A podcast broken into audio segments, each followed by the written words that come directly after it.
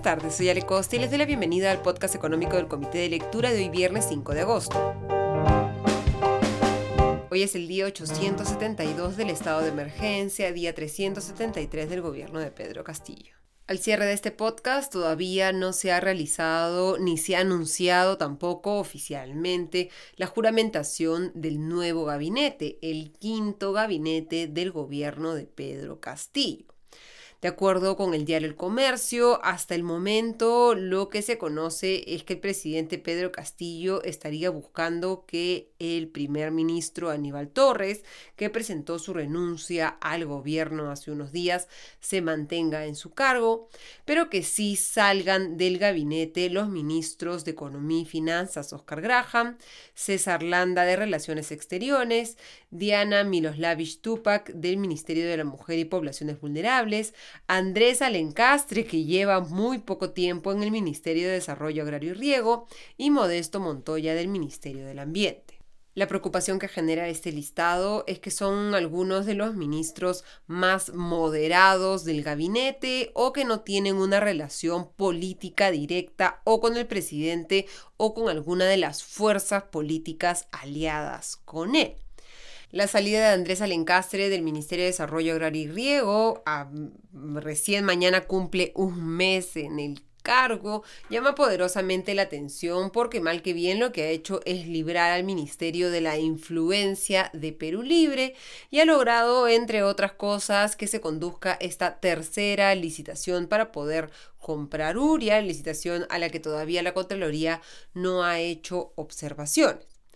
Sin embargo, la principal preocupación es la que genera la posible salida del ministro de Economía, Oscar Graham. Sobre su desempeño como ministro de Economía y Finanzas podemos tener varias críticas, especialmente referidas a la posición que debería tener el MEF o el poder que debería tener el MEF para oponerse efectivamente a medidas que afecten la economía del Ejecutivo en general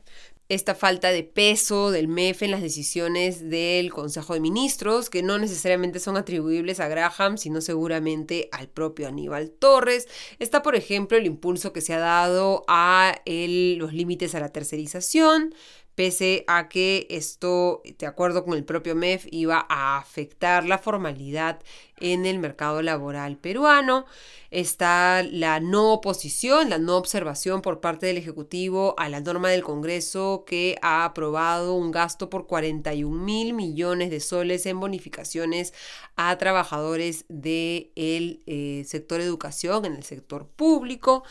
O, por ejemplo, la medida, el proyecto de ley que se presentó al Congreso para permitir la exoneración del impuesto general a las ventas a cinco alimentos, que ha representado un sacrificio de ingresos al Tesoro Público de recaudación, pero sin causar un retroceso en los precios debido a problemas en el diseño de la misma que estuvo a cargo del MEF. Aún no se ha hecho público de manera oficial quién sería su reemplazo o incluso si Graham saldría del MEF o no, pero el nombre que está sonando con fuerza es el del economista Kurt Burneo, que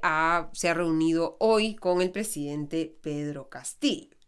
Curburneo, recordemos, fue viceministro de Hacienda en los primeros años del gobierno de Alejandro Toledo, desde el 2001 al 2004. Fue director del BCR durante todo el gobierno de Alejandro Toledo y cuando Ollanta Humala se presentó en el 2011 a la presidencia, él fue el encargado de ser el vocero económico de la denominada hoja de ruta, el segundo plan de gobierno con el que Ollanta Humala se inclinó más al centro y con el que logró derrotar a Keiko Fujimori en las elecciones del 2011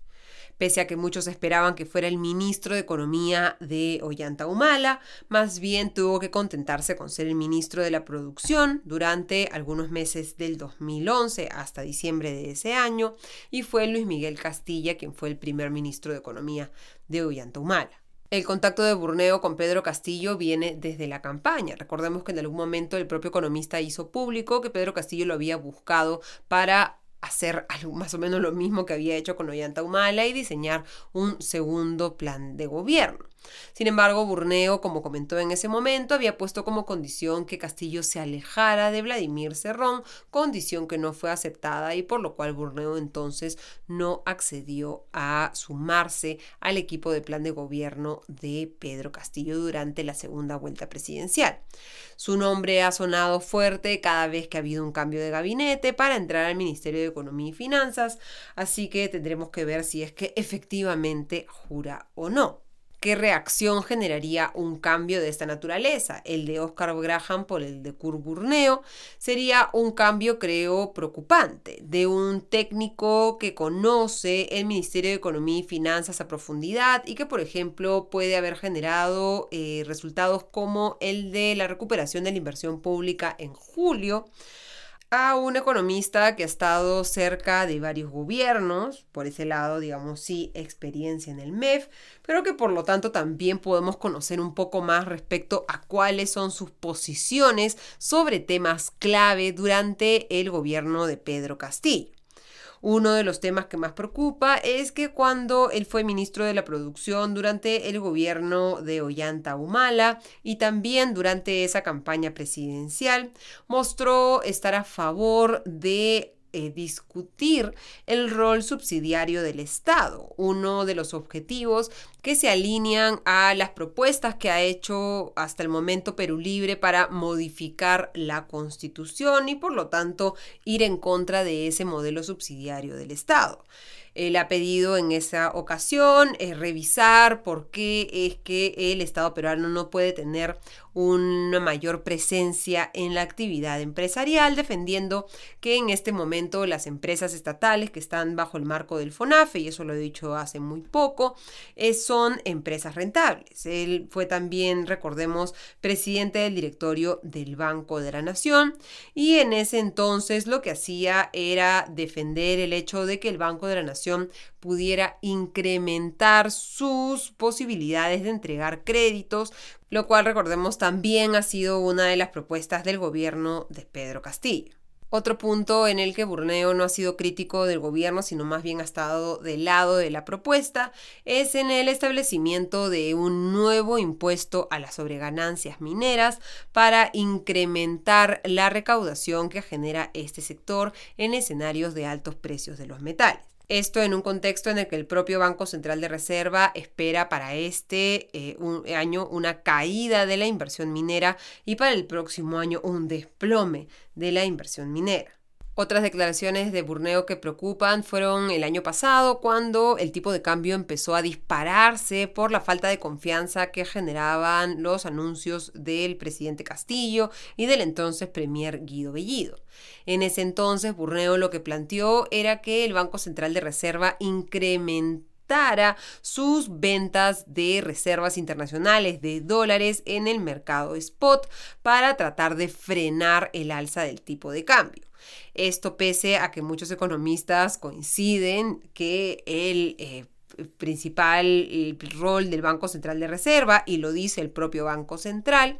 es eh, evitar la alta volatilidad, pero no tratar de cambiar el, la dirección del tipo de cambio. Si hay factores que están impulsando el tipo de cambio a subir, no puede el Banco Central de Reserva usar sus reservas, valga la redundancia, para tratar de cambiar esa dirección del tipo de cambio en que no coincide Burneo con las propuestas de Perú Libre y este plan original de Pedro Castillo, lo dijo en mayo del año pasado cuando estaba eh, evaluando sumarse a la campaña de Castillo. Estaba en contra de las estatizaciones, del control de las importaciones y también de los controles de precios. Al cierre de este podcast, la expectativa es que los ministros o los nuevos ministros juren hoy por la noche, así que este domingo en comité de domingo podrán encontrar nuestro más profundo análisis respecto a los cambios ministeriales.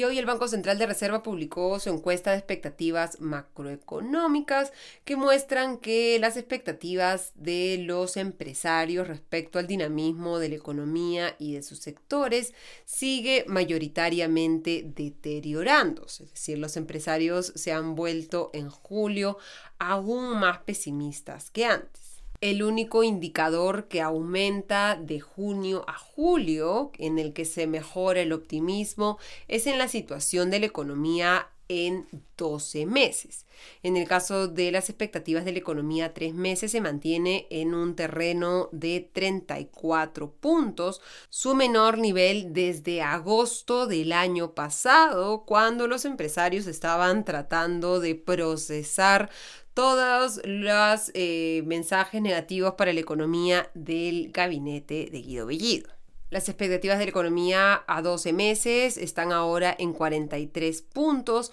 por encima de los 41 que tenía en junio es decir, todavía se mantiene en terreno pesimista. Puntajes por debajo de los 50 puntos son el terreno pesimista. En las expectativas para el sector se mantienen igual de pesimistas. En las expectativas de situación a la empresa empeoran tanto las expectativas a 3 meses como a 12 meses. En el caso de la demanda de productos sucede lo mismo. En el caso de la contratación de personal empeoran las expectativas a 3 meses y se mantienen las expectativas a 12 meses en 51 puntos, es decir, con tan solo una gota de optimismo por encima de los 50 puntos. Y en el caso de la inversión de la empresa, empeoran en, la perspectiva 13, a 3 meses de 45 a 44 puntos y a 12 meses de 51 a 50 puntos. La buena noticia que nos trae la encuesta del Banco Central de Reserva es respecto a las expectativas de inflación a 12 meses.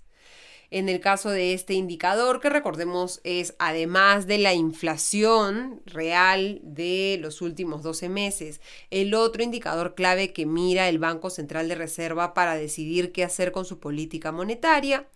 Eh, este indicador retrocedió de 5,35% en junio a 5,16% en julio. Es decir, que a julio del 2022 los encuestados por el Banco Central de Reserva esperan que dentro de 12 meses, dentro de un año, la inflación esté en 5,16%. ¿Esto qué representa? Recordemos que en el caso de la tasa de interés de referencia del Banco Central de Reserva, que es su principal herramienta de política monetaria, la efectividad real de esta herramienta depende de las expectativas de inflación. Mientras más altas las expectativas de inflación, más alta tendrá que ser la tasa para poder tener realmente un efecto sobre el nivel de inflación en la economía y el nivel de las expectativas de inflación.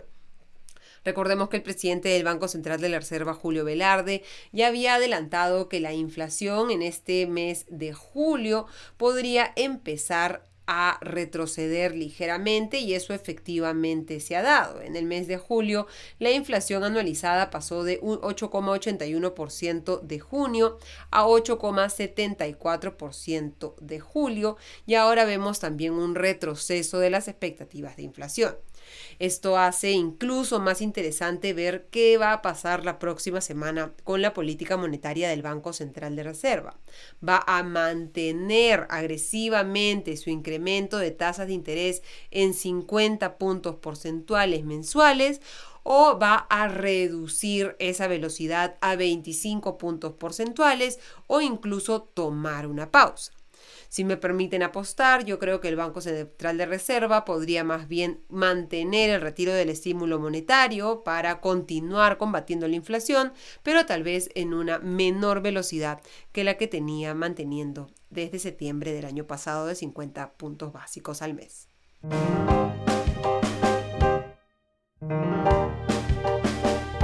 En el panorama internacional, finalmente se publicó el informe del Departamento de Trabajo sobre el mercado laboral en Estados Unidos, el informe que estaban esperando los analistas para tratar de encontrar mayores pistas respecto a qué podría hacer la Reserva Federal en su próxima reunión de política monetaria en septiembre, si seguiría elevando su tasa de interés al ritmo agresivo actual o más bien moderaría las alzas. ¿Qué muestra el informe? Pues que en el mes de julio las nóminas no agrícolas sumaron 528 mil puestos de trabajo.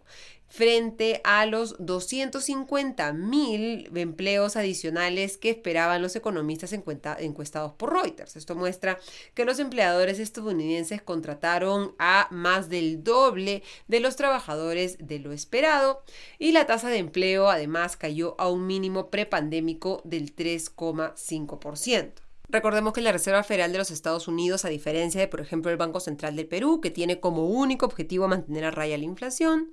la Reserva Federal tiene dos objetivos. Además de mantener a raya la inflación, debe promover el pleno empleo y por lo tanto un bajo desempleo y un fuerte crecimiento de los puestos de trabajo en el mercado laboral le quitan eh, obstáculos a la Reserva Federal para incrementar su tasa para poder combatir la inflación. Esto ha llevado a que ahora la mayoría apueste a que en esta próxima reunión de septiembre la Reserva Federal realice una tercera subida de las tasas de interés de 75 puntos porcentuales. El informe de empleo muestra un panorama de una economía bastante saludable, pese a que la economía estadounidense, recordemos, se encuentra teóricamente en recesión técnica, es decir, que ya ha cumplido dos trimestres consecutivos de contracción del Producto Bruto Interno. La recesión en los Estados Unidos no se ha confirmado oficialmente hasta el momento, debido a que la Oficina Nacional de Investigación Económica no solamente mira la actividad económica, sino también mira los efectos que deben ser visibles en la producción, el empleo, los ingresos reales y otros indicadores. Y siguiendo la telenovela entre Elon Musk y Twitter, ayer se dio a conocer el texto de la contrademanda presentada por Elon Musk contra Twitter, en la que el hombre más rico del mundo acusa a la red social de fraude, señalando que le ocultó información necesaria y engañó a su equipo acerca de su verdadera base de usuarios, de acuerdo con el diario The Washington Post. Según los abogados de Musk, de acuerdo con las propias revelaciones de Twitter, la cantidad de usuarios diarios activos monetizables a los que se puede mostrar publicidad digital es de 65 millones menos de los 238 millones que dice tener la red social. La demanda alega también que la mayor parte de la publicidad de Twitter llega a una pequeña fracción de la base de usuarios. Como les comentaba ayer, la respuesta de Twitter se publicó antes que la contrademanda de Musk y en esta respuesta Twitter dice que, abro comillas, Musk inventa declaraciones que Twitter nunca hizo y luego intenta esgrimir de manera selectiva los extensos datos confidenciales que Twitter le proporcionó para invocar una violación de esas supuestas declaraciones. Las reconvenciones son un cuento hecho exclusivamente para el litigio y la evidencia y el sentido común las contradicen. Cierro comillas. Thank you.